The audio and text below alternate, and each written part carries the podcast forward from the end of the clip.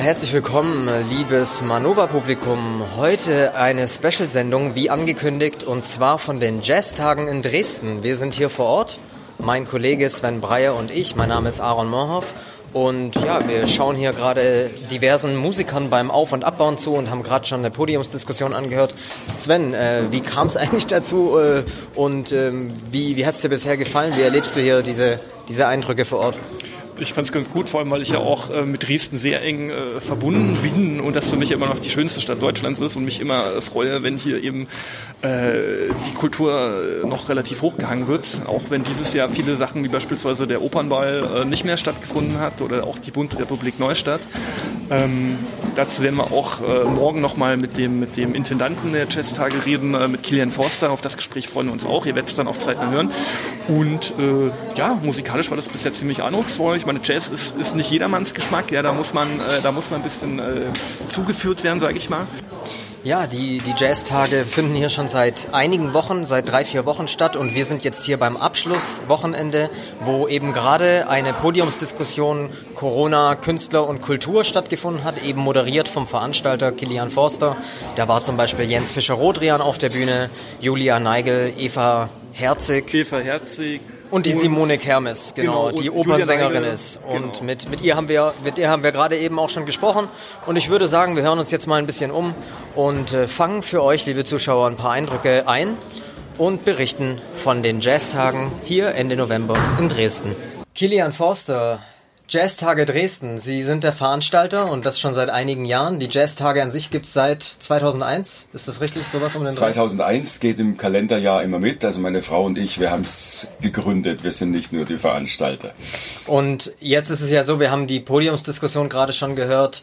Es sind nicht die einfachsten Zeiten, kann man das mal so konstatieren, für, für Jazz generell oder gerade für die Jazztage hier in Dresden. Ja, für Kultur generell ist immer schon äh, schwierig gewesen, Kultur zu finanzieren. Äh, Corona hat vieles nochmal beschleunigt, beziehungsweise die Corona-Maßnahmen, um das äh, genau äh, zu sagen. Und natürlich gibt es auch ein Ungleichgewicht in der Finanzierung zwischen Klassik und äh, Jazz oder Weltmusik. Es wird mit unterschiedlicher Gewichtung gewertet. und dazu kommt dann natürlich dass wenn man äh, gewagt hat, ich sage mal ein bisschen den Mund aufzumachen, äh, das auch nicht unbedingt gut ankommt bei manchen Entscheidungsträgern. Können Sie für dieses Jahr schon ein vorläufiges äh, Resümee ziehen, so was Zuschauerzahlen angeht äh, und vielleicht auch, wie es weitergeht, ob es denn weitergeht? Also generell sind wir wahnsinnig dankbar dem Publikum. Das war immer die größte Stütze. Also sie haben eigentlich 90 Prozent des Komplettetats ausgemacht mit äh, über einer Million äh, Euro Eintrittseinnahmen, die wir 2019 hatten. Und wir nähern uns jetzt äh, auf 90 Prozent der Zahlen von 2019, was schon in unserem Bereich ein enorm gutes Ergebnis ist. Aber trotzdem reicht das hinten und vorne nicht. Es sind 40 bis 50 Prozent Kostensteigerungen im Vergleich zu 2019. Und dazu bräuchte man quasi 50 Prozent Publikumszuwachs und nicht äh, 10 Prozent äh, weniger. Und diese Lücke ist nicht zu schließen. Die gute Nachricht ist, wir machen als Festival weiter. Es sind jetzt schon vier Konzerte im Kulturpalast im Verkauf. Das sind halt einzelne Jazztage. Bis jetzt war man bei Jazztagen so äh, gewohnt. Jazztage Dresden ist vier bis fünf Wochen äh, durchgehendes Festival. Aber Jazztage können auch einzeln sein und das ist das, wie wir uns jetzt über Wasser halten. Und wir hoffen mit äh, viel Unterstützung, vor allem auch neuen Freundeskreismitgliedern, wo wir uns die Devise gegeben haben, 1000 Mitglieder zu gewinnen. Das wäre so der Grundstock, äh, dass wir sagen, wir können dann auch wieder ein Festival machen, sei es eine Woche, zwei Wochen, drei Wochen. Auf alle Fälle im Ostradom Studios und Lounge, wo es dieses Jahr grandios vier Wochen hintereinander sich die Stars die Klinke quasi gegeben haben, das ist so nicht mehr finanzierbar. Da fehlt noch mehr Geld. Stichwort bloß mal Heizung oder Energie, wenn man Zelt und großes Gelände heizen äh, muss, dann äh, ist das mit enormen Kosten äh, verbunden. Die Flüge fahren, sind nicht, die Flüge sind nicht mehr so nach äh, Dresden, wie sie früher waren. Die meisten Künstler holen wir aus Berlin ab oder sie müssen zwei Tage oder Nächte in äh, Dresden verweilen. Äh, Äh, wenn man überhaupt einen Caterer kriegt, dann ist man schon froh, geschweige denn von den Steigerungen der Kosten und so weiter. Das macht alles schwierig. 50% Kostensteigerung seit 2019 ist Ihre Schätzung oder das, ähm, Sie wissen es ja, ja. Äh, das sind die berühmten äh, 5 bis 10% Inflation wahrscheinlich, fällt mir da so spontan ein, die wir aktuell anschauen. Oh ja, es gibt halt Bereiche, wo es stärker ist noch, also gerade in dem Technikerbereich, es sind ja viele Techniker abgewandert in andere Berufe. Ähm, weil die Unsicherheit zu groß war. Das haben Künstler natürlich auch, was wir in der Diskussion jetzt hier gehabt haben, haben andere Berufe gelernt und sind komplett ausgestiegen. In der Technik ist es äh, ganz gewaltig so und durch die vielen Förderungen, die auch da waren, ging es ja weiter und es wurden alle Traumgagen äh, für Techniker gezahlt, äh, so dass man jetzt zeitweise beim Dreifachen von dem ist, äh, was wir 2019 noch hatten. Das ist interessant, das ist ein bisschen wie in der Gastronomie, also es wird so händeringend gesucht, dass man dann auch dementsprechend so hoch gehen muss ähm, mit den Löhnen und so. Hm. Wie sieht es denn eigentlich mit so äh, Nachwuchs an, an Musikern aus, die ja das Wichtigste sind? So, wie, wie sehen Sie da die, die Zukunft? Ja, generell gibt es einen hervorragenden Nachwuchs, äh, sowohl in äh, Deutschland als auch äh, weltweit, in Europa sowieso. Und da blutet einem natürlich das Herz, weil das ist das Erste, was darunter leiden wird. Wir haben auch noch das Jazz and Future Programm gehabt. Also wenn wir Konzerte machen, können, dann sind es nur die Künstler, wo man sagt, äh, die sind über Jahre gut gegangen und wir sind ziemlich sicher, dass die auch voll sein werden in größeren Konzerten. Das, was aber die Jazztage dann auch noch ausgemacht hat, eben sich um Nachwuchs zu kümmern, mehrere Konzerte gleichzeitig zu machen, beziehungsweise dann Sessions zu machen, die haben wir dieses Jahr schon gestrichen, äh, oder einfach Künstler einzuladen, wo ich weiß, die sind mindestens so gut wie äh, die großen Megastars aber sie sind einfach noch nicht bekannt. Da haben wir auch dieses Jahr ein paar äh, gehabt. Äh, und da hat die Hütte gebrannt, auch wenn bloß 40 oder 50 Leute da waren in der kleinen Lounge. Das ist eigentlich das, was dann den Jazz richtig ausmacht und wo oft Entdeckungen da sind. Das ist in Jazzclubs ja auch so, wo nachher große Namen entstehen. Aber wir wollen natürlich oft die Ersten sein, die solche Leute entdecken. Weil wenn sie nachher bekannt sind, sind sie entsprechend teuer. Und das bei den Superstars auch. Die können sich natürlich die äh, subventionierten äh, größten europäischen oder deutschen Festivals aussuchen und gehen dann auch, wenn sie kommen, lieber in die Medienstadt oder nach Berlin. Also es spielen viele Künstler in Berlin im A-Train, die hier eine massive Gage verlangen, weil die wollen natürlich in Amerika dann sagen, ah, we played in Berlin. Es ist vollkommen egal, wo das ist, ob das ein kleiner Club mit 80 Leuten ist, aber die spielen dort für ein Zehntel der Gage, als äh, sie bei uns dann bei den Jazztagen haben wollen, damit sie extra nach Dresden reisen. In Dresden hat ja dieses Jahr die Hütte nicht so sehr gebrannt, wie das äh, sonst in dieser, in dieser wunderschönen Kulturstadt der Fall ist. Also es gab keinen äh, Sempern-Opernball, es gab nicht die Bunte Republik Neustadt, das Hechtfest gab es dieses Jahr auch nicht. Und im, im Rathaus äh, macht sich so eine gewisse Cancel-Culture äh, breit. Mir ist das aufgefallen, äh, dass ja die Kulturbürgermeisterin der Lesung von Uwe Steimle nicht verhindern wollte, aber ihnen die Räumlichkeiten nicht äh, zur, zur Verfügung stellen wollte. Na, am 9.11. wollte er, oder das ist halt dann, hat ja dann doch äh, funktioniert. Äh, da wurde aus LTI von Viktor Klemperer äh, vorgelesen. Und äh, ich habe beispielsweise auch 15 Jahre in Dresden äh, gelebt und ich frage mich, was, was ist eigentlich gerade los so kulturpolitisch auch in dieser Stadt und hat das eben auch was mit, mit dieser politischen Spaltung zu tun, die aus meiner Sicht seit 2020 natürlich aus vielerlei Gründen äh, größer geworden ist. Wie, wie sehen Sie das? Ich denke, dass Dresden nochmal fast mehr zerrissen ist als die gesamte äh, Republik. Hier prallt alles aufeinander. Und jede Seite sieht natürlich, dass sie selbst im Recht ist und äh, die anderen im Unrecht ist.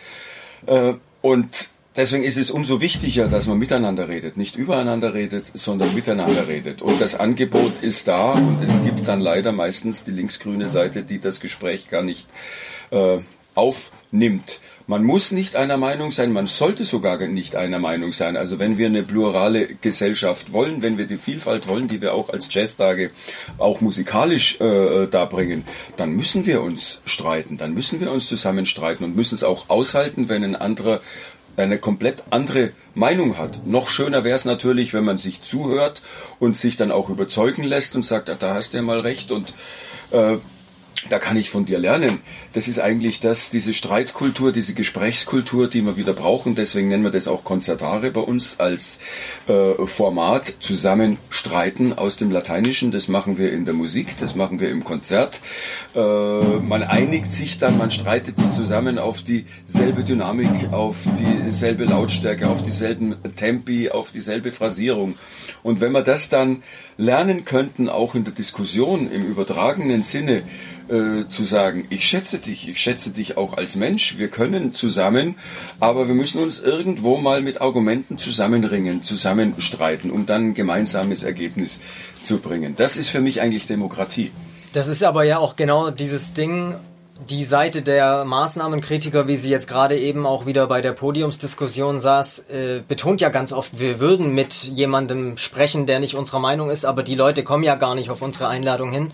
Das erlebt man auch in ganz vielen der freien Medienformate, dass immer am Anfang betont wird, wir hätten gerne auch einen Kritiker hier in der Runde gehabt, mhm. damit es nicht vier Stühle eine Meinung ist, aber da kommt ja niemand.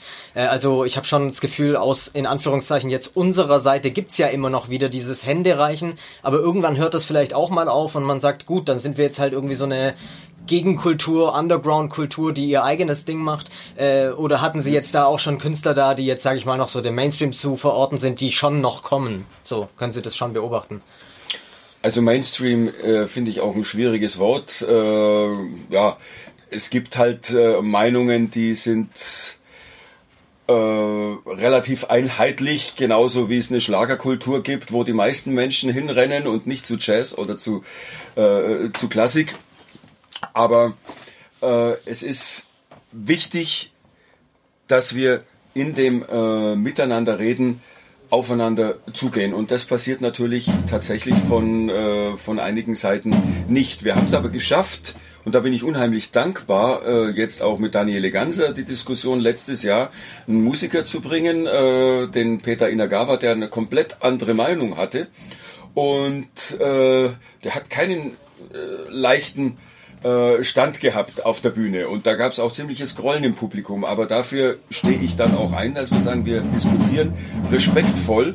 Das hat auch geklappt nach manchen Murren äh, im Publikum, die natürlich alle relativ eingeschworen war, weil es dann leider doch ein bisschen in eine Gruppierung und Blase hinein äh, geht.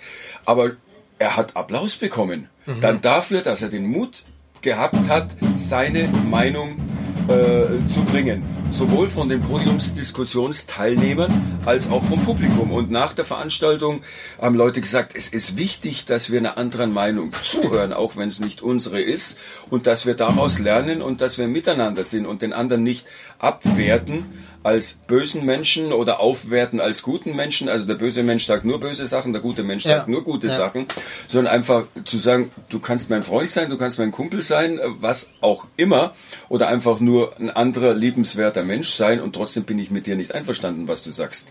Und wenn wir das wieder lernen, die Werte, die Meinung vom Menschen zu trennen, als einfach nur eine Meinung, dann äh, können wir auch wieder miteinander kommunizieren. Und das ist unheimlich wichtig, dass wir dort wieder zusammenfinden. Und da tun manche Politiker auch in der Stadt Dresden äh, der Spaltung einen Bärendienst.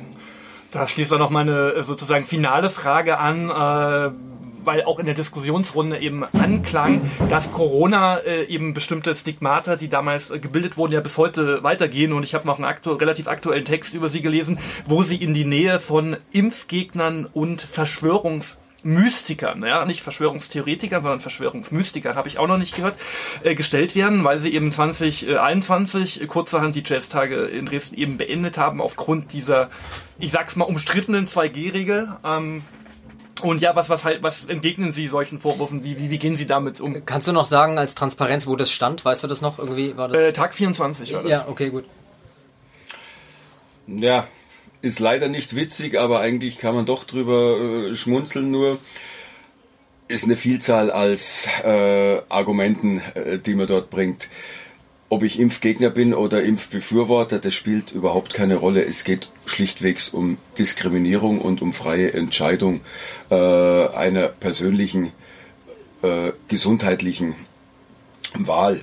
Und äh, wir hätten das Festival genauso abgebrochen, wenn die Entscheidung der Politik genau andersrum gewesen wäre, dass man sagt, Geimpfte dürfen nicht rein oder werden diskreditiert oder diskriminiert oder äh, Schwule dürfen nicht rein. Äh, ich sag mal, richtig provokativ wäre es so von denen, die sagen, Mädchen dürfen oder wenn Mädchen nicht im Knabenchor singen dürfen, ist es Diskriminierung. Aber 40 Prozent der Sachsen draußen lassen ist keine Diskriminierung. Die selber dann auch noch sagen, jeder kann sich sein sexuelles Geschlecht selbst aussuchen und jetzt kommt's wirklich provokativ, das ist nicht ernst gemeint, dann könnte man genauso sagen, wir verbieten Schwulen und Lesben ins Konzert, äh, ins Konzert zu gehen oder am öffentlichen Leben teilnehmen. Sie können sich ja entscheiden, hetero zu sein oder umgekehrt. Absolut. Das ist einfach ein Unding. Das sind persönliche Entscheidungen. Wir haben das zu respektieren. Jeder nach seiner Fasson. Das war eigentlich mal das, wie wir aufgewachsen sind. Und da müssen wir wieder hinkommen. Das ist eigentlich die Normalität. Und wenn einer dann noch sagt Verschwörungstheoretiker oder Verschwörungsmystiker, früher hat man Pulitzerpreis bekommen, äh, wenn man eine Verschwörungspraxis aufgedeckt hat. Man ist bei keiner Verschwörung dabei, wenn zwei Kinder äh, rauchen und sie verschwören sich den Eltern nichts zu sagen. Sie haben eine Fahne und die Eltern vermuten, ah, ihr habt geraucht und sagen, nee, nee, nee, haben wir nicht. Dann haben sie gegen die Eltern verschworen. Wenn zwei Konzerne oder zwei Politiker oder, oder mehrere äh, Firmenchefs, was auch immer, äh, egal, irgendwas zum Unwohle der Menschheit oder der Gesellschaft oder einer kleinen Gruppe aushecken, dann ist das eine Verschwörung. Und es ist die Pflicht jedes Journalisten oder äh, jedes Menschen, eigentlich solche Verschwörungen aufzudecken. Und da, weil man selber nicht dabei gewesen ist, muss man zuerst mal eine Theorie aufstellen, dass es so gewesen ist. Man sollte dann auch so ehrlich sein, wenn man nachher unwiderlegbar bewiesen ist, dass es anders war, zu sagen, gut, es war nur eine Theorie. Ich habe eine Vermutung. Aber eine Theorie stellt man auf, damit manche Leute hellhörig werden und vielleicht nachforschen. Und vielleicht kommt was daraus. Wie gesagt, früher hat man dafür einen Pulitzerpreis äh, bekommen, wenn sowas aufgedeckt wurde. Ja, Finde ich sehr schön, die Eltern, die die Rauchschwaden äh, der reinkommenden Kinder riechen und die, die Fahne wahrnehmen, wenn die da sagen, da steckt vielleicht doch mehr dahinter, dass sie dann eigentlich äh, nach klassischer klassischer Definition schon Verschwörungstheoretiker sind. Äh, und ja, kann ich auch nur äh, Ihnen beipflichten, dass wir diese, diese Gesellschaft haben, die äh, Toleranz zwar so predigt, aber dann wieder nur sehr selektiv auf eine gewisse Art und Weise. Ne? Also wenn es die richtige Toleranz ist. Mhm. Und es gibt keine richtige und falsche äh, äh, Toleranz. Es gibt nur Toleranz. Das heißt erdulden. Ich muss das erdulden, was mir eigentlich nicht gefällt beim anderen. Egal hierum wie herum. Also gibt's kein Unterschied. Entweder stehen wir, das ist bei Krieg und Frieden genauso. Wenn es um Waffenlieferungen geht, dann kann ich entweder sagen, keine Waffen in Kriegsgebiete, generell, oder wir sind generell für Waffen überall hin. Dann ist es auch ehrlich, wenigstens ehrlich, aber nicht scheinheilig. Und wenn ich sage, ja, das bewegt uns jetzt ja nur, äh, weil das in der Nachbarschaft ist in der Ukraine, dann muss ich sagen, entweder gibt's Menschen, gibt's Menschenrechte oder gibt's Werte, dann zählen die universell für alle Menschen, egal ob die schwarz oder weiß oder, äh, oder Araber oder Muslime sind oder Christen sind oder Atheisten sind, oder es zählt gar nicht. Wenn jemand nur Geschäfte machen will, dann ist mir der lieber, der ehrlich sagt, ich pfeife auf Menschenrechte, als zu sagen, wir sind für Menschenrechte, aber nur dort, wo es passt und wo es unseren wirtschaftlichen Interessen entspricht. Das ist scheinheilig und unehrlich. Lieber Kilian Foster, vielen Dank für dieses Interview und das war doch ein gutes Schlusswort. Danke. Frau Herzig, Sie sind das erste Mal bei den Jazztagen hier in Dresden? Ja, ich bin das erste Mal da. Auch generell in der, in der Stadt? Nein, ich habe vor 20 Jahren hier gedreht. Okay, ja. okay. Und ich habe gelesen, Sie sind ja in der Steiermark aufgewachsen, äh, in Graz auch so. Ich finde, man kann die Städte ein bisschen, ein bisschen vergleichen, oder? Ja, also ja, von der Größe und ja, man kann sie vergleichen, ja. ja. ja. Und äh, Sie waren ja gerade hier jetzt in einer, in einer äh, Talkrunde unter anderem mit dem äh, Veranstalter der, äh, der Jazztage, Kilian Forster. Und äh, Julia Neigel war dabei und äh, Jens Fischer, äh, Rotian, genau. Und ähm, ja, da, das war ja ein sehr, wie soll ich sagen, einfühlsames Statement, was sie da von sich gegeben haben. Und ähm, es ging eben um die, um die Impfgeschichte 2021, die ja, glaube ich, auch viele hier im Saal äh, hatten, hatten ja mit ähnlichen Sachen zu tun. Und äh, ich habe so den Eindruck, Sie sind, Sie sind jetzt hier, haben wirklich neue, neue Leute gefunden, auch in der Künstlerszene. Und, und wie, wie, wie sind denn, also für die Leute, die das jetzt nicht äh, gehört haben vorher, wie, wie sind denn jetzt Ihre, Ihre weiteren äh, Pläne sozusagen? Ähm, ja, meine weiteren Pläne, ich wie ich eben gerade vorhin auf der Bühne gesagt habe, ich sehe, definiere mich nicht mehr unbedingt nur jetzt als Schauspielerin, sondern durch diese letzten drei Jahre ähm, sehe ich mich eigentlich mehr als, als Mensch, als Frau und auch als Mutter, die ich bin. Als die spreche ich eher. Also jetzt nicht mehr nur meine auswendig gelernten Texte, meine Rollen, die ich spiele, was ich zwar liebe und was ich 30 Jahre lang unglaublich gern gemacht habe und was ich auch weiterhin machen möchte, im Moment äh, werde ich aber teilweise noch immer nicht äh, oder nicht mehr besetzt von Produktionsfirmen, die mich früher besetzt haben. Vielleicht kommt es irgendwann wieder.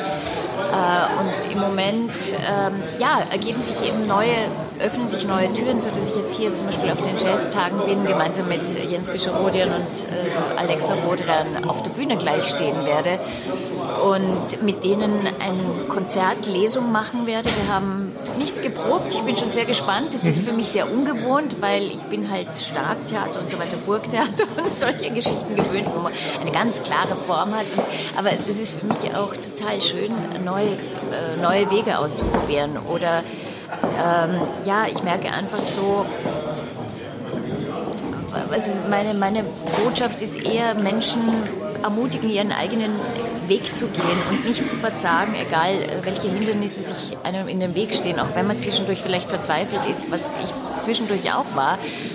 Aber es tun sich immer neue Türen auf und man trifft auf neue Menschen und äh, das Leben geht weiter und ich liebe das Leben und es ist ja, gut so. Das ist so ein schönes Leben. Und worauf dürfen wir uns heute freuen? Also so, was wird vorgelesen oder steht auch das noch nicht fest? Das steht schon fest, aber noch nicht ganz. Der Ablauf ist noch nicht ganz klar. Ich weiß auch noch nicht ganz genau, was die beiden genau singen werden, aber ich lasse mich überraschen.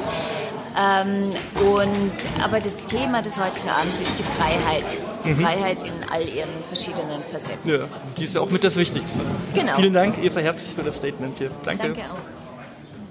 Ja, Frau Simone Kermes, Sie waren jetzt gerade hier auch auf der Podiumsdiskussion und haben ein bisschen erzählt. Mhm. Ähm, was ich ganz interessant fand, auch ähm, an Ihren Ausführungen, Sie haben erzählt, dass Sie jetzt während den letzten drei Jahren auch in, in Russland waren und da eingeladen waren, unter anderem St. Petersburg und Moskau, glaube ich, und da ein bisschen von Ihren Erfahrungen auch geschildert. Ähm, mhm. Können Sie das nochmal ganz kurz zusammenfassen, wie es dazu kam und welche Erfahrungen Sie da auch gemacht haben?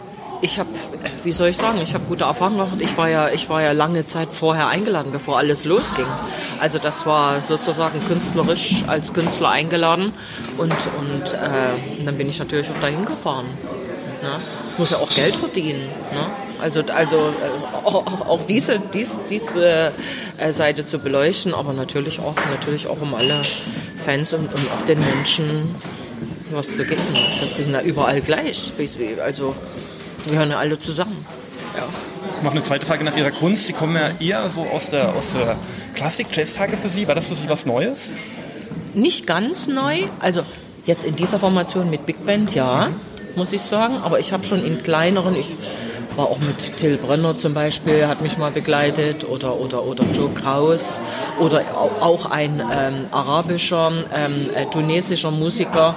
Ganz toll. Wir haben ein Jazzkonzert gemacht in, in, in Kartage in Tunesien äh, mit seiner Musik.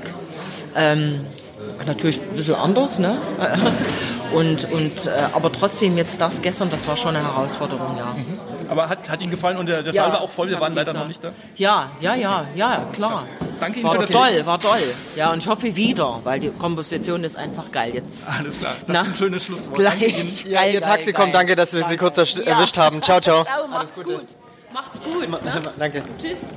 Wir sprechen jetzt mit Tobias Morgenstern. Tobias Morgenstern ist bekannter Musiker und Akkordeonist. Sehr schön anzuschauen. Für mich auch zum ersten Mal, dass ich jemand so auf dem Level an dem Instrument sehe. Ist das ein Begriff, Akkordeonist? Ja, ja, das ist vollkommen richtig.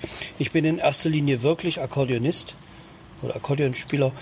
Und äh, ich bin aber auch Pianist äh, und ich bin Musikproduzent und Komponist und Arrangeur. Also es ist ein größeres Spektrum. Da würde mich gleich mal interessieren, das finde ich so ein ja durchaus exotisches äh, Instrument, das dann auf dem Level zu beherrschen. Gibt es da überhaupt in, in Deutschland noch sozusagen Kollegen, die da an, an das Level rankommen? Oder in Europa wahrscheinlich wird es jetzt nicht so viele Leute geben, die an dem Instrument auch ausgebildet wurden wie Sie. Sie haben das quasi studiert. Ist genau, also äh, auf welchem Level ich das Instrument spiele, das muss ich den anderen überlassen, das einzuschätzen. es gibt natürlich hervorragende Akkordeonisten, äh, gibt es auch in Deutschland, gibt es in Frankreich. Ich habe dieses Instrument als erstes Hauptfach in Weimar an der Musikhochschule Franz Liszt studiert. Äh, und es gibt ja bei, den, bei der Ausbildung an der Hochschule, das Akkordeon ist ja kein Orchesterinstrument und eigentlich auch nicht so ein richtiges Instrument für, als, als Solo-Instrument auf den klassischen Konzertpodien. Also wenn man Akkordeon studiert, äh, konnte man bislang immer einfach nur im Abschluss äh, Musikpädagoge werden. Das habe ich auch gemacht, aber ich war kaum als Musikpädagoge tätig, bis auf ein, zwei Jahre Lehrauftrag für Improvisation an der Musikhochschule in Weimar und auch in Berlin. Aber ansonsten ist die pädagogische Arbeit für mich eigentlich weitestgehend hintergründig. Also ich bin schon eher nur auf der Bühne und habe mich relativ zeitig entschieden, auch nicht das Akkordeon so klassisch äh, nur zu zu bewegen, zu spielen, sondern äh, im weitesten Sinne weltmusikalisch. Also die meine Band Lade Passage, die es seit über 35 Jahren gibt, das äh, wir nannten oder wir, wir, wir sind damals äh, als die äh, ostdeutschen Erfinder der Weltmusik sozusagen äh, bekannt geworden. Äh, also Weltmusik schlechthin, und ich habe natürlich auch eine große Nähe zum Jazz, aber ich bin kein Jazzmusiker überhaupt gar nicht. Da gibt es ganz, ganz andere, die ganz tolles Jazz-Akkordeon spielen. Was man mittlerweile, so viel ich weiß, auch studieren kann in Trossingen, glaube ich. Und ansonsten die Akkordeonausbildungen sind, es gibt in Weimar an der Hochschule immer noch eine, die in Berlin ist vor vielen, vielen Jahren gestrichen worden. Man kann äh, in Dortmund, in Hannover nach Akkordeon studieren. Ja, so ungefähr. Ja, abgefahren. Sie, ja. Sie haben ja gestern äh, mit einem wunderbaren Intro und auch einem wunderbaren Outro äh, die Diskussionsrunde ähm, ja, eingeleitet mhm. und, und, und, und quasi auch beendet. Und ja, es ging natürlich um, um das Thema, äh, was Corona sozusagen mit der Kultur, mit der Kunst gemacht hat. Und äh, war ja ein prominent äh, besetztes Publikum. Wir haben auch schon ein paar andere Leute interviewt. Und wie, wie war Ihr Fazit von der, von der äh, Diskussion? Konnten Sie da was mitnehmen oder was war Ihr Eindruck? Ja, man kann natürlich äh, immer was mitnehmen. Es ist ja ein unendliches Thema, wo man manchmal fragen muss, inwieweit äh, widmet man sich heutzutage immer noch dem Thema. Aber das würde ich auf jeden Fall mit Ja beantworten. Es steht ja eigentlich wirklich eine, eine Aufarbeitung irgendwie in, in welcher Form auch immer äh, ins Haus, die ja von verschiedensten Seiten angestrebt wird, aber die natürlich offiziell immer wieder unterbunden wird. Solange wir das nicht hinkriegen, werden wir gesellschaftlich ein Riesenproblem haben, was immer größer wird. So, und äh, insofern kann ich eigentlich nur sagen, jeder, der sich bemüht, in einen guten, sachlichen Diskurs äh, über diese Dinge, die all damit zu tun haben, zu kommen, das kann man einfach nur unterstützen. Und äh, ich selbst finde auch die Variante, das mit Musik zu verbinden, äh, das ist äh, ein guter Weg. Mhm. Sie haben ja auch äh, in, in der Corona-Krise versucht, Künstlern äh, zu helfen und sollten dafür äh, auch, ich glaube, 2021 das Bundesverdienstkreuz bekommen. Und es ist dann aber nicht passiert. Wie, wie, wie sind Sie damit äh, umgegangen? Ja, das, äh, das Bundesverdienstkreuz wurde meinem Kollegen Thomas Rühmann und mir zugeordnet für unser Projekt Theater am Rand was seit über 23 Jahren existiert, was wir zusammen gegründet haben. Und für diese Arbeit, für dieses Projekt, für dieses Unternehmen sollten wir mit dem Bundesverdienstkreuz ausgezeichnet werden. Und leider hat äh, also wir haben lange, lange überlegt, also ich habe lange darüber nach, man muss es sehr genau anschauen. Ich habe lange, lange darüber nachgedacht, äh, ob ich dieses äh, Bundesverdienstkreuz annehmen will und bin zu der Entscheidung gekommen, ja, man kann das machen, weil für die für das Theater am Rand, für dieses Projekt äh, halte ich das für eine äh, geeignete Auszeichnung durchaus, weil es äh, ein Projekt ist, was über die Grenzen hinaus bekannt geworden ist und äh, einmalig ist in seiner Art und Weise. Äh, das konnte ich mir gut vorstellen.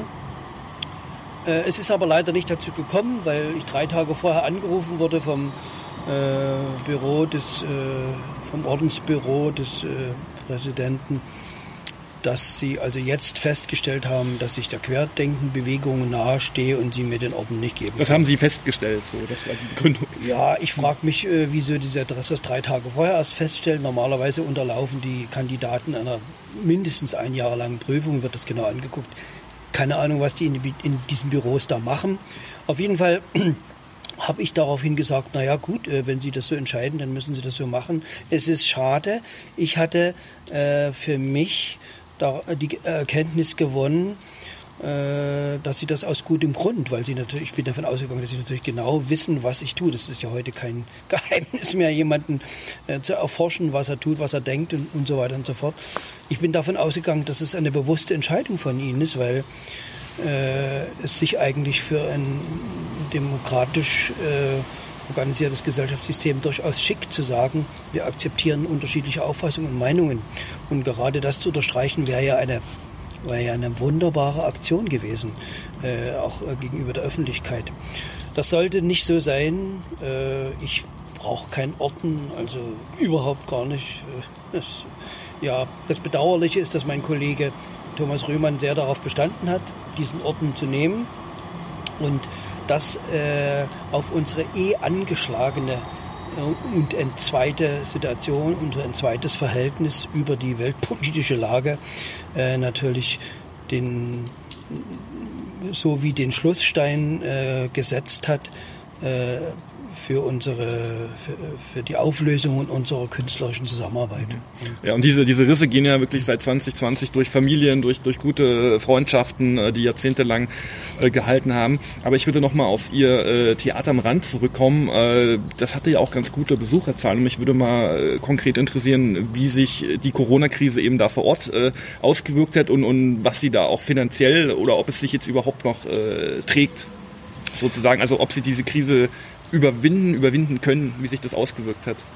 Ja, das Theater am Rand ist eigentlich äh, in einer relativ unüblichen Wirtschafts- und äh, Finanzierungsart äh, betrieben worden, lange Zeit, also schätzungsweise 15 bis 18 Jahre lang, gab es eigentlich überhaupt keine Förderung für das Haus, weil ich das eigentlich als Gründer und Erschaffer äh, oder Verantwortlicher oder äh, wie, wie sagte ich immer, äh, ich bin der Verursacher, mhm, als mhm. Verursacher, einfach nicht wollte. Äh, irgendwann aber im Zuge des immer größer werdens des Theaters äh, kamen immer mehr Wünsche und Stimmungen auf, doch auch mit zusätzlichen Mitteln zu arbeiten. Dann habe ich gesagt, gut, okay, wenn, wenn es jemand gibt, der sich um Fördermittel kümmert vom Ministerium, dann warum nicht, dann soll das so sein. So, und im Zuge der Corona-Zeit sind natürlich dann auch nach langem Hin und Her, ich glaube, es hat mindestens ein Jahr gedauert, ehe sich überhaupt was bewegt hat, aber das wissen wir ja, dass die, die Künstler erstmal grundsätzlich vergessen wurden oder vielleicht sogar ganz bewusst einfach ausgespart wurden in den Förderungskonzeptionen. Irgendwann hat dann das Theater am Rand auch Ersatzzahlungen vom Ministerium bekommen. Ich kann Ihnen nicht sagen, jetzt in welcher Höhe, weil reine, der reine wirtschaftliche Betrieb des Theaters liegt nicht in meinen Händen. Dafür haben wir natürlich äh, eine Geschäftsführerin und eine GmbH, die sozusagen die Aufgabe haben, das Theater zu bewirtschaften. Und das machen die ja auch sehr, sehr gut. Die haben also äh, für Corona Ersatzzahlungen bekommen und diese Zahlungen haben dafür gesorgt, dass das Theater überhaupt über diese ganze Zeit äh, lebendig bleiben mhm. konnte. Ja. So, also, also es, geht, wurde, es geht es quasi wurde natürlich weiter. nicht gespielt, wie, wie überall woanders und es gab heftige Diskussionen über 2G und 3G und dieser ganzen Blödsinn. Äh, aber äh, letztendlich äh, haben diese Zahlungen dazu geführt, dass das Theater jetzt äh, wirtschaftlich noch am Leben ist. Mhm. Mhm wir leben ja in so einer Art, ich nenne das manchmal Post-Corona-Zeit, weil eben, wie Sie, wie Sie auch sagen, solange das Ganze nicht aufgearbeitet ist und es da auch gar kein Interesse dran gibt, ähm, diese ganzen, diese ganzen Risse, die durch die Gesellschaft gegangen sind, wieder zusammenzuführen oder zusammenzukleben. Ähm, werden wir weiterhin irgendwie auch in, in zwei verschiedenen komischen Gesellschaften leben. Es entsteht ja auch, wie jetzt hier bei den Jazztagen, so eine Art von Subkultur, habe ich das Gefühl. Ähm, Sie sind jetzt eben auch ein, ich denke, man kann sagen, vielleicht regierungskritischer Künstler, der auch ähm, mit kritischen Inhalten sein, sein Theater ähm, führt. Ähm, wird es so in die Richtung gehen, dass es quasi eine, eine Kultur gibt und eine, eine kritische Subkultur, wo man sich untereinander vernetzt und kennt?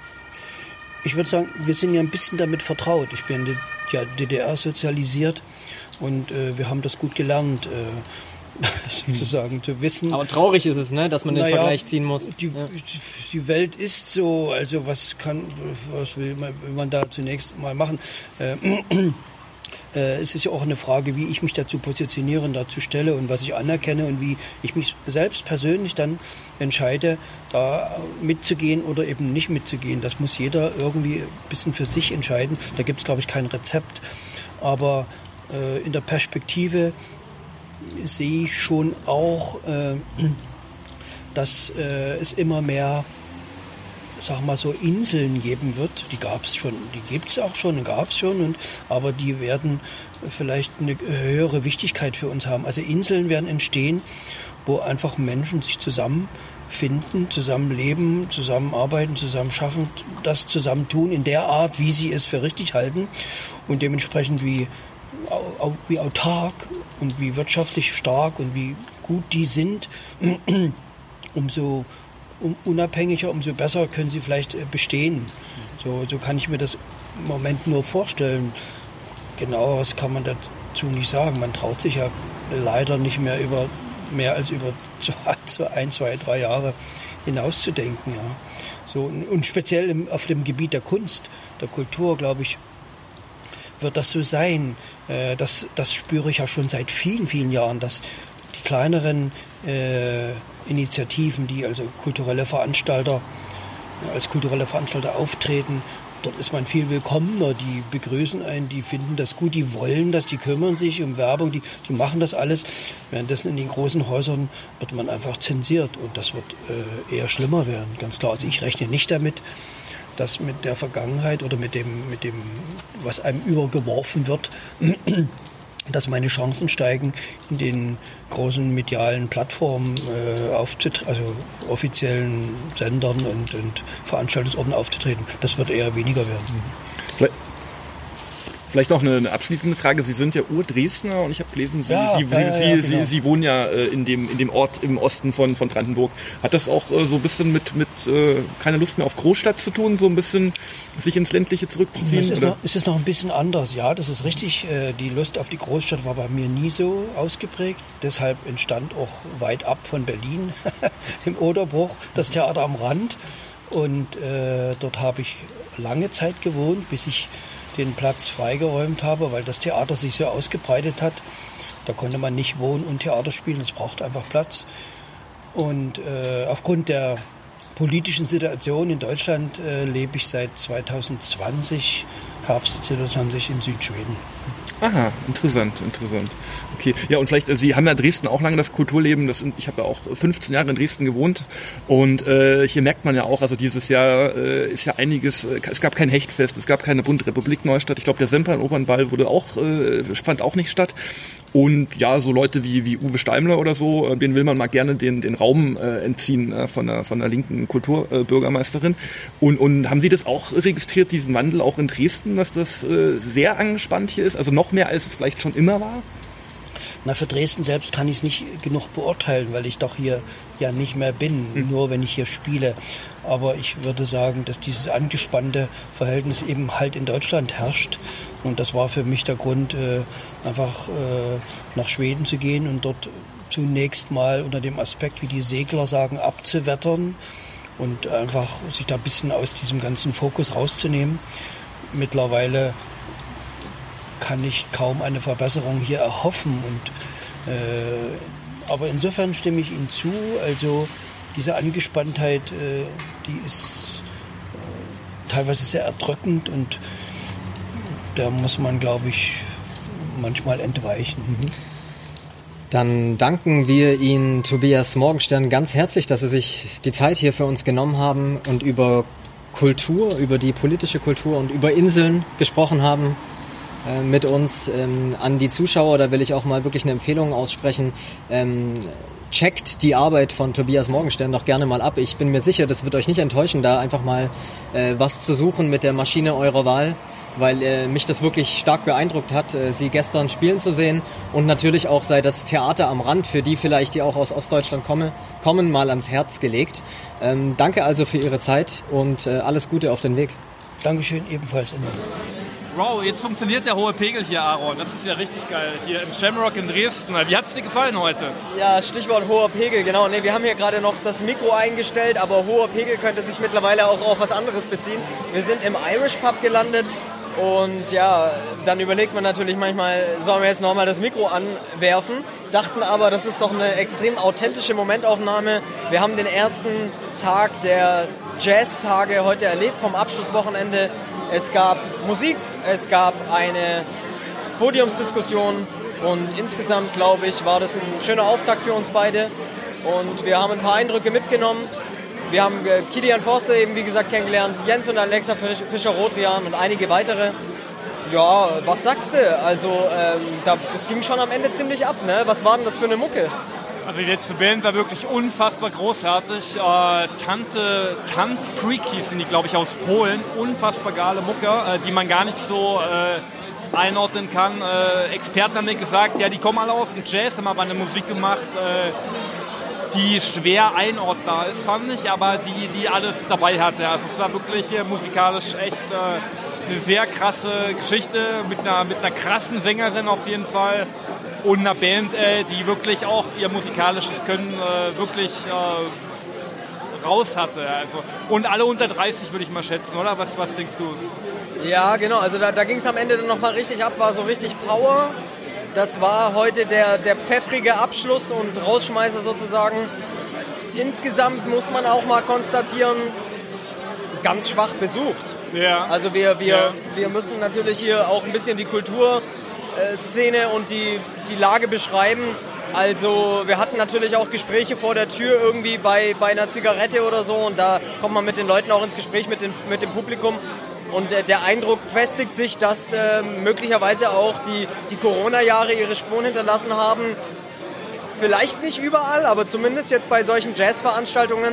Ähm, und man muss auch ganz klar sagen, wahrscheinlich äh, sparen die Leute, wenn sie einen Taler weniger in der Tasche haben, als allererstes bei den Sachen, die halt so augenscheinlich oberflächlich erstmal verzichtbar sind. Und das ist für viele Leute dann erstmal so der, der Luxus, äh, abends wegzugehen. Wobei eben der Irish Pub hier ist äh, deutlich voller als, als äh, das Konzert, wo wir gerade waren. Äh, und ist auch nicht ganz günstig hier, nicht mal für Dresdner Verhältnisse. Ähm, aber ja klar, ich, ich glaube auch bei, beim Jazz ist so ein bisschen das Problem, wenn du da äh, als Jugendlicher oder als Kind nicht rangeführt wirst, dann kannst du dazu äh, nur schwer eine, eine Bindung äh, kommen, so weißt du. Okay, das heißt, du würdest auch sagen, zum einen die Jazztage laufen seit, ich glaube, Ende Oktober, 20. Oktober. Da ist auch jetzt schon viel geboten gewesen. Genau. Ja. Und dann ist Jazz einfach eine, ja, für viele ist es so eine avantgardistische Musikrichtung, ne? die experimentell ist und so weiter. Und ja, da an so einem Samstagabend, das war jetzt, glaube ich, auch keine Band, die irgendwie vollkommen durch die Decke geht. Äh, eher so ein Geheimtipp aus unserer Sicht wahrscheinlich. Das denke ich auch. Und ich meine, Jazz ist halt auch eine Form von Anarchie so. Und Anarchie und, und äh, das ist immer wieder beim Libertarismus. Äh, und äh, hat in Deutschland noch nie so geklappt. Ne? Also die großen Jazzbands kommen jetzt halt auch nicht wirklich aus Deutschland oder so. Ne? Und äh, ich denke mal, das hängt äh, gerade auch in einer Kulturstadt wie Dresden, da gehst du halt in die Semperoper oder so und zahlst du deine 100 Euro, aber du zahlst halt nicht irgendwie 20 Euro äh, für, für die Jazztage oder so. Außer du bist halt ein Freak von dieser Musik und magst es halt sehr.